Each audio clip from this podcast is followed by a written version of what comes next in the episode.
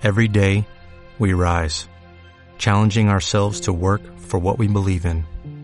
At U.S. Border Patrol, protecting our borders is more than a job, it's a calling. Agents answer the call, working together to keep our country and communities safe.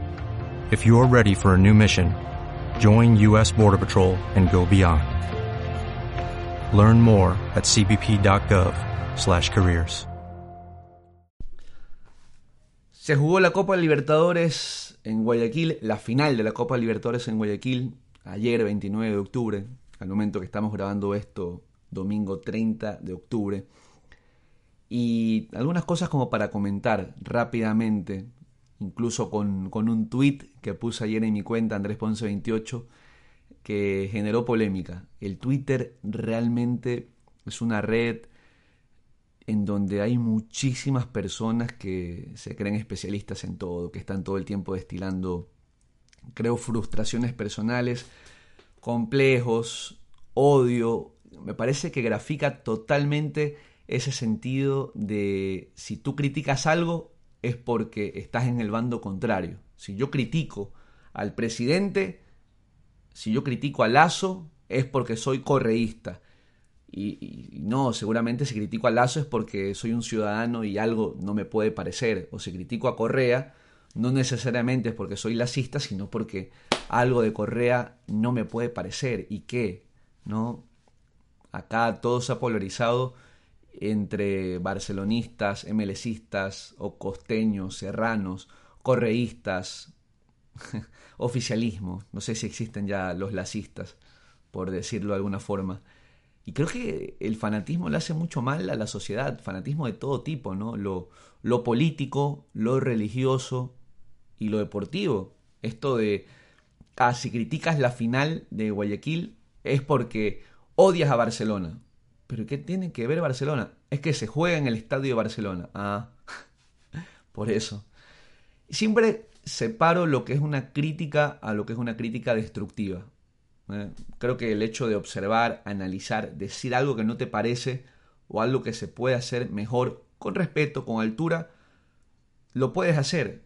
Luego una crítica destructiva siempre digo es cuando ya pasas la raya de la burla, la ofensa, eh, lo racista, xenófobo, machista incluso. Me parece que hay que cuidarse mucho de esa línea. Que la he pasado, sí. Que la he pasado y me he arrepentido también por supuesto. Creo que todos en algún momento hemos metido la pata. Y somos seres humanos, simplemente esto no lo digo para intentar ser perfecto, porque no me importa tampoco ser perfecto, ni tampoco quiero que ustedes lo sean ni estén interesados en eso. Pero hay un tweet que ayer me trajo muchísima cola, y cuando digo cola digo insultos, haters, odiadores, y que casi me, me, consideran un traidor a la patria por haber dicho, y tal vez se los leo textualmente como para tener un poquito de contexto. Déjenme que acá lo, lo estoy revisando en mi celular mientras les estoy hablando. A ver, mientras me salen acá fotografías de, de muchas cosas en mi, en mi, Twitter, pero me refería a la final de la Copa Libertadores de ayer. Y lo que puse exactamente porque es algo que se conversó durante toda la semana, si es que el estadio se iba a llenar. Entonces, mi, presencia ayer en el estadio, estuve transmitiendo en radio, en Radio Caravana, estuve comentando el partido y el estadio lamentablemente no se llenó. ¿Qué más quería yo que el estadio se llene, dar una gran imagen ante el mundo? Pero no es culpa de Guayaquil, que se entienda, no es culpa de Ecuador. Cuando digo esto, no es que estoy diciendo qué malos que son ustedes ecuatorianos, qué malos que son ustedes guayaquileños o hinchas de Barcelona. Ustedes tienen la culpa de que esto haya pasado no sé si a veces la gente lee lo que quiere leer o recibe los mensajes eh, por lo que tiene en su corazón, ¿no? Eh, rivalidad, revanchismo, odio, estar en un modo víctima. analícense ustedes, realmente qué tienen en su corazón, qué tienen en, en su mente, por qué les afecta tanto un mensaje, por qué Ayer entra Arturo Vidal en un partido y Arturo Vidal que es un crack es un jugadorazo, es un mega crack que lo ha ganado todo, que ha jugado en el Bayern, en el Barcelona, en el Inter, en la Juve, que ha sido bicampeón de América. ¿Ustedes creen que a él realmente le afecta que vaya gente y le grite no vas al mundial y que le pongan letreros? Es que realmente, como sociedad, me refiero, y, no es una crítica a Ecuador, sino a Latinoamérica en líneas generales, como sociedad realmente nos estamos ocupando de las cosas importantes eh, que necesitamos para salir de este subdesarrollo y no estar preocupados de si se le grita a un extraordinario jugador, no vas al mundial, no vas al mundial como si se va a poner a llorar. Arturo Vidal ha ganado dos Copas Américas, algo que Ecuador no tiene ni una. No tiene ni una. Entonces, ha ganado lo que ningún jugador ecuatoriano ha ganado. ¿no? Ha estado en, Libertadores, la ganó ayer, ha estado en estos, estos clubes que les dije, ganando Liga Española, Liga Italiana, eh, Bundesliga. Entonces, realmente creo que mucho de lo que realmente sale del corazón o de la boca de las personas es lo que tienen dentro, guardado envidias, complejos, alegrarse por, por, la desgracia del otro y me dirán, no, pero es que Vidal hizo ese chiste con, con Felipe Caicedo de que este sí es ecuatoriano y lo... Sí, ¿y qué? Hay cosas más importantes en la vida, muchas cosas más importantes en la vida que, Arturo Vidal haga un chiste, que a muchos no les cayó bien, está bien, lo acepto, puede ser, no, no tuvo tino. Pero esto es el fútbol, no es la guerra. Cuando a Byron Castillo lo, lo defienden en este caso, está bien, hay que tener un espíritu de, de, solidaridad, de comprensión, y lo acepto totalmente, pero luego casi que tratar a Chile como si fuera un enemigo, casi que hacer esto como si fuera la, la, una, una, nueva guerra, como si tuviéramos que casi que ir a, armar o a coger los fusiles del, closet para salir a, a, enfrentarnos. Hay que parar un poquito con, con todo esto, ¿no? Hay que parar un poquito, y de lado y lado probablemente. Chile está en pleno derecho de hacer un reclamo, tenga la razón o no, como puede estar cualquier país del mundo. Luego, el derecho será el que otorga o no la razón, pero Chile está en pleno derecho y ante eso no hay que amargarse, ni ponerse agresivo, ni algo que nos quite el sueño. Es fútbol, termina siendo fútbol. No están atacando al país, es fútbol. No están, no están quitándole la, comida a nuestros hijos, no están atacando a nuestros padres, es fútbol, un reclamo legal que se extendió definitivamente. Ayer, y miren que me fui de largo y no les leí el tweet, qué malo que soy, pero ayer ponía este tweet. La final de Libertadores con sede única fracasó. No se llenan los estadios en el partido más importante de la competición. Se lo ha dicho mil veces, pongo. No se puede copiar en, no se puede copiar en toda Europa. Deberá volver el ida y vuelta. Y les pongo en contexto cuando digo esto y digo la final de la Copa Libertadores fracasó, siempre lo hago desde el punto de vista, desde la óptica, en los zapatos de la Conmebol. No me refiero a que falló Guayaquil, a que falló la gente, o a que falló Barcelona, o el municipio, o el Parque de las Iguanas, o las Iguanas. No, me refiero a que como organización lo que tiene que vender Conmebol es que su partido más importante está repleto lo que debe vender Conmebol ante el mundo es que el partido más importante, de su competición más importante, se repletó de, gente, que había gente fuera del estadio que quería ingresar, como pasa en la Champions, como pasa en los Mundiales, y que no podía ingresar porque el interés es tan grande que todo terminó siendo vendido rápidamente y ya no hubo espacio para más. No fue así, que hay diversos factores, y que vuelvo a decir, no tiene la culpa Guayaquil ni tiene la culpa el hincha ecuatoriano la responsabilidad pasa por Comebol por haber puesto unas entradas muy caras para el público local. Y les explico esto, en los mundiales hay distintas categorías para los precios de las entradas y hay entradas para los extranjeros que cuestan, a ver, me invento, en fase de grupos, no, no puedo ser tan exacto, lo leí el otro día, más o menos era así, eh, entradas en 150, 100 dólares, 80 dólares, y para el hincha local, que es, eh, digamos, el del país sede del torneo del mundial, para el hincha catarí, que de por sí ya es un tipo pudiente en líneas generales, ¿saben cuánto cuesta la entrada? 11 dólares, sí, 11 dólares para entrar al mundial, a un partido mundial de fútbol de fase de grupos. 11. Y en Rusia fue algo parecido, las entradas también están, si no me equivoco, en 20, 30 dólares. Yo digo, aquí sí para Guayaquil ponían la entrada en, ni siquiera eso, en 50 dólares. Era estadio a reventar, era estadio a reventar. Comebol debe revisar estos aspectos seguramente se le pusieron los ojos de, billete, así como, ¿se acuerdan al tío rico MacPato? Truc, dijeron, van a venir los hinchas del Flamengo y van a venir 60.000 van a quedarse afuera del estadio, vamos a poner las entradas en 200, en 300 y la gente va a llenar el estadio. Y no fue así. Y entramos al análisis. ¿Qué, le hace falta a Sudamérica en comparación con Europa? Lo hemos dicho. Eh, mejor, mejor oferta hotelera, que los precios no se disparen, eh, la oferta de transporte, cuando en Europa puedes llegar por distintos medios, aviones, trenes, los precios son mucho más asequibles. Yo hace un mes estuve en Europa, viajé como a 15 ciudades en 20 días. Estuve en Alemania, Italia, España, Portugal, y ah, hasta me perdí un poco, Holanda, también Amsterdam estuve. Y, había pasajes que me costaron 80 dólares. 80 dólares, 50 dólares.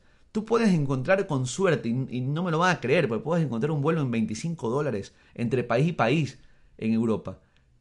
Eh, trenes, pasajes en trenes en 30, 50 dólares y vas de país a país. Las distancias son más cortas, hay mayor oferta de transporte y eso hace que los costos también se pongan más baratos. Acá nada más para nosotros como Ecuador, ir hasta Colombia no deja de costarte 250, 300 algo, ¿no? Y tal vez estoy, me quedo corto. Para ir a Lima, de 300 para arriba. Eh, hay realmente que encontrar precios en oferta pero esas ofertas que hay una vez al año como para irte por menos de eso. Y el transporte es solo ese, el avión, no te queda de otra. Acá no se puede llegar en tren, no se puede llegar en, barco, no hay, es te vas en avión o te vas en avión. Y para los brasileños que querían llegar a Guayaquil, aparte, escalas. Irte hasta Panamá, irte hasta Lima, tener que irte a otras ciudades, hacer horas de escala, los precios de hotel, algunas publicaciones salían precios realmente altos, los Airbnb, pero separemos eso, las dificultades que tiene el sudamericano común para llegar hacia otras ciudades de Sudamérica. Separemos eso de lo que es recibir turismo. Luego, ayer cuando muchos me decían, eres enemigo de Guayaquil, eres odiador de Barcelona, es que no fue un fracaso, es que eres un tal y cual, HDP, Calla, MMB. cara de ya ustedes saben, cuando recibo todos estos insultos digo realmente que tiene esta gente, siempre digo que tienen en su corazón, porque, saben, yo generalmente cuando recibo estos insultos voy y miro el perfil y siempre, eh, como para ver con quién estoy hablando, saber y me gusta investigar, indagar un poco en el alma del ser humano y muchas veces veo estas fotos de perfil de gente que está con su familia, ¿no? con sus tres hijos, hijas, esposa, que en su biografía de Twitter dice amante de Dios y tiene un versículo bíblico, Efesios, eh, Efesios 5.4, un Salmos, y, o, que dice amo a Dios sobre todas las cosas. Y realmente digo, de esto estamos llenos, de esto estamos llenos, de gente, y no me sorprende, de gente que va todos los domingos a la iglesia, que le encanta hablar mal de su hermano, gente que va todos los domingos a la iglesia y que se acuesta con todas las mujeres que pueda durante la semana, en el trabajo, con prostitutas, que se droga. Eh, entonces, esto de manifestarse, soy esto, soy lo de acá, pongo versículos bíblicos y fotos con mi familia, ve, ah, a mí realmente no me impresiona, ni me la creo, ni me la creo. Son eh, las personas que, que hablan demasiado, por lo general son las que menos, menos menos tienen, menos valores tienen. Alguien decía que mientras más ruido hace una carreta, es porque menos cosas trae. Así me, enseñaron, que había un maestro con un alumno y que había un sonido y el alumno le dice, ¿qué es ese sonido maestro? Y el maestro le dice, es una carreta vacía. Y le dice, maestro, pero si no la estamos viendo, ¿cómo sabe usted que está vacía? Le dice, porque mientras más ruido hace una carreta, menos cosas trae. Y también creo eso de la gente. Mientras más ruido hace y mientras más se alaba y mientras más eh, saca pecho de ciertas cosas es porque menos, menos trae adentro. En el corazón, en su pensamiento, en su análisis. ¿No? Opina de todo pero no sabe de nada. La logística de, de un torneo, la logística es muy complicada. Y se los digo yo que Estuve un par de años, un año y medio en Liga Pro, organizando también, siendo parte también de la organización del torneo ecuatoriano de fútbol. Y fue una gran enseñanza para mí, de estar en el aire acondicionado, cómodo, metiéndome la mano en metiendo la mano en el pantalón cuando tenía frío, muy, muy cómodo.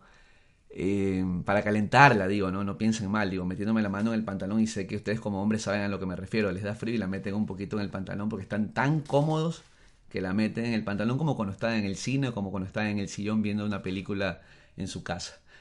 Y estar tan cómodo a estar en la Liga Pro en donde todos los días era, era la guerra, ¿saben? Y en la época de la pandemia tener que organizar un torneo en tiempo récord por el COVID. Llegó la pandemia y se tuvo que jugar casi todo el torneo en cuatro meses, cinco meses. Había partidos martes, miércoles, viernes, sábado, domingo, lunes, todos los días, todos los días. Realmente fue un reto, uno de los más exigentes de mi carrera. Y yo siendo la última rueda del coche, no me quiero colgar medallas porque está, hay un organigrama y yo realmente desde mi posición probablemente el que menos tenía que ver con la organización, pero colaboraba en lo que podía y veía el esfuerzo de mis compañeros, veía el insomnio de mis compañeros, veía las críticas que inmerecidamente veían mis compañeros, tenían mis compañeros, y eso a mí me hizo mucho reflexionar, en darme cuenta que una cosa es estar muy cómodo desde la hamaca, simplemente con el celular, diciendo cómo, cuándo, qué se debe hacer, cuando el que está allí es el que realmente siente, cuando las papas queman y que si hace una cagada, todo el mundo se te va a ir encima. No es lo mismo. Entonces, dejemos de criticar, dejemos de, pensar que nosotros lo haríamos todo bien, que nosotros lo haríamos mejor, porque si es así, si tú que estás escuchando piensas que lo harías mejor, hazlo, hazlo, deja de joder al resto y hazlo, anda, si tú crees que lo puedes hacer mejor, si tú crees que puedes comentar mejor en la radio, si tú crees que puedes tener mejores ideas, aplícalas, no criticas al resto, hazlas, deja de ser parte de esta sociedad latinoamericana, deja de ser parte de esta cultura del, del, cangrejo en la cubeta o de los cangrejos en la cubeta, que cuando uno intenta salir de la cubeta, un cangrejo quiere salir de la cubeta, viene el otro cangrejo y con la tenaza lo agarra y lo vuelve a empujar para abajo. Deja de ser el típico latinoamericano. Deja que el cangrejo salga de la cubeta. Déjalo salir. Si tú no puedes, deja que otro salga. No lo ataques por envidia o por lo que tú crees que pudiste ser, porque si lo pudiera ser, ya lo fueras. Y no lo has sido. No lo has sido. Y no me digas que porque no has querido, porque no has tenido los huevos para hacerlo. Porque no tienes los huevos suficientes como para pararte ahí enfrente y aportar tus ideas. Pero sí tienes, eh, según tú, la valentía de criticarlo y de decir, debe ser así, debe ser de esta manera, yo haría tal cosa, hazlo. Yo por lo menos siempre digo, con mis errores, con mis defectos, con mis falencias, con mi, hasta les diría, timidez, que es un tema que pronto les puedo hablar, porque cuando digo que soy tímido mucha gente no me cree, pero sí, con mi timidez, con mi, con mi miedo escénico, puedo ir y hablar porque los enfrento, porque preferí esto a ser un espectador de la vida, de decirle al resto, eh, tiene que ser así, tiene que ser de esta manera. No, voy y lo hago yo. Voy y me arriesgué yo. Listo superando todo lo que tuve que superar, voy y trato de hacerlo yo. Probablemente mal, algunas veces bien, pero lo hago yo. Y no me quedo con la duda de, ¿lo pude haber hecho yo? ¿Qué habría pasado si yo? No. No, escuché a mi familia, no escuché a nadie que me decía que no estudie periodismo. No escuché a mi papá que me decía que quería que sea abogado. No, hice siempre lo que me dio la gana porque hay que tener huevos para hacer lo que uno le da la gana, ¿saben? Y tienen que arriesgarse. Y sí, sabía que si escribí este tweet me iban a criticar, que hay, o que salen los insultadores de siempre, a decirte hijo de puta, cara de verga, este, y mil insultos más. Y sin embargo lo hago, porque tengo los huevos para hacerlo. Porque hay que tener mucha valentía para hacer y no solo criticar, para decir lo que uno piensa. ¿Ok? Hay que saber de lo que uno está hablando. Yo nunca me metería, y si ustedes me siguen en las redes, jamás critico a lo que no sé, jamás me atrevería a criticar, por ejemplo, y que para esto las redes son especialistas. Y no las redes, realmente es la gente de mierda que está ahí, porque el Twitter no tiene la culpa, el Instagram no tiene la culpa, pero sobre todo el Twitter, en donde creo que se acumula la mayor cantidad de estas personas. Cuando viene Anthony Fauci, que es el, experto en virología, en epidemias de Estados Unidos, un, una eminencia de la, de la medicina y dice que hay que vacunarse por tal o cual razón. ¿Ustedes creen que yo podría desde mi nulo conocimiento científico, químico, yo decirle no, las vacunas son malas porque generan a largo plazo tal cosa, porque me lo dijo un doctor, me lo dijo un, un doctor en Santo Domingo, me lo dijo un doctor en Chordelec, que estaba poniendo gasolina y me dijo no te vacunes porque si te vacunas te va a pasar esto. Entonces, ¿ustedes creen que yo tengo la... Yo tendría la cara de criticar a Fauci o a los virólogos más importantes del mundo, de discutirles el uso de la vacuna o discutirles los compuestos de la vacuna. Yo no sé nada y no me meto. No sé nada. Yo no sé nada de arquitectura como para decirle a un arquitecto, usted debe construir una casa así, debe usar estos materiales. Y no quiero decir con esto a que debemos quedarnos callados, callados, porque obviamente hay situaciones en donde sí es evidente que hay cosas que están pasando por una cuestión de sentido común. Por supuesto, yo no puedo discutirle a un piloto de avión cómo volar un avión porque no tengo ni idea de para qué sirven esos botones. Pero si, si, veo que el avión se está yendo para abajo, ¿no? Si veo que el avión se está yendo en picada, tengo el derecho de decirle, hey, tocarle la puerta y decirle, piloto, se nos está cayendo el avión, haga algo. Por supuesto que tengo el derecho porque ya es una cuestión de sentido común, como si un arquitecto veo que construye un pilar para una casa de cinco pisos, por supuesto que tengo el derecho de decirle, oiga, y esto no cree que está desbalanceado y se nos va a caer en algún momento. Obvio que hay situaciones en las que uno sí debe hablar a pesar de no tener especialidad técnica, pero hagámoslo con respeto, hagámoslo, hagámoslo desde el debate, ¿no? hagámoslo desde la inteligencia, no desde el insulto, no desde la descalificación. Al final, simplemente me, me despido diciéndoles que mi idea es que Comebol debe mejorar estos aspectos. Comebol, eh, desde la organización, recibe dinero de los auspiciantes, recibe dinero de ciertas actividades o activaciones, y está bien. Comebol no se va a quedar chira ni va a quebrar porque ayer faltaron 10.000 ni 15.000 personas. No, se, no va a quebrar, eso está claro. Pero este es nuestro torneo y cuando digo eso no hablo ya ni como Comebol, hablo como sudamericanos que somos al fin y al cabo. Sí, somos sudamericanos, somos ecuatorianos. No estoy de acuerdo en muchas cosas, con esta sociedad, pero al fin y al cabo soy ecuatoriano y eso no va a cambiar aunque me vaya a vivir mañana a Siberia y saque la nacionalidad rusa. No va a cambiar, sigo siendo ecuatoriano y el hecho de que yo nací aquí no va a cambiar jamás.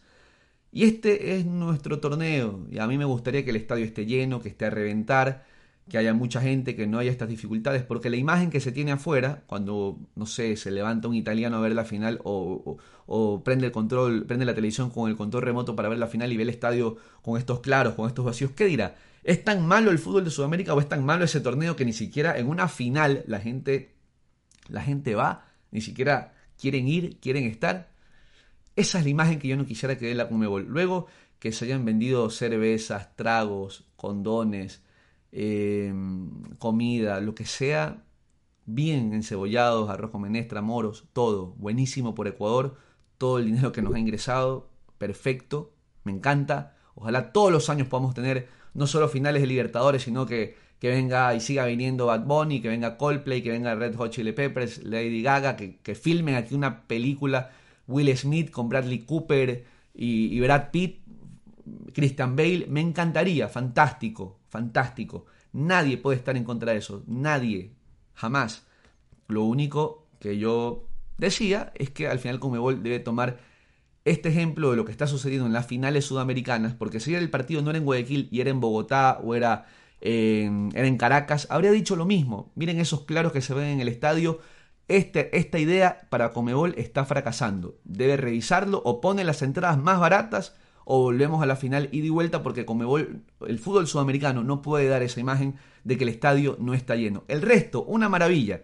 La fiesta, los brasileños, la chupa y que se hayan emborrachado y que hayan consumido, leía el otro día, o leía hace unas horas, no el otro día, estoy hablando tonterías, leía que uno de los restaurantes de Puerto Santana se hizo 20 mil dólares en una noche.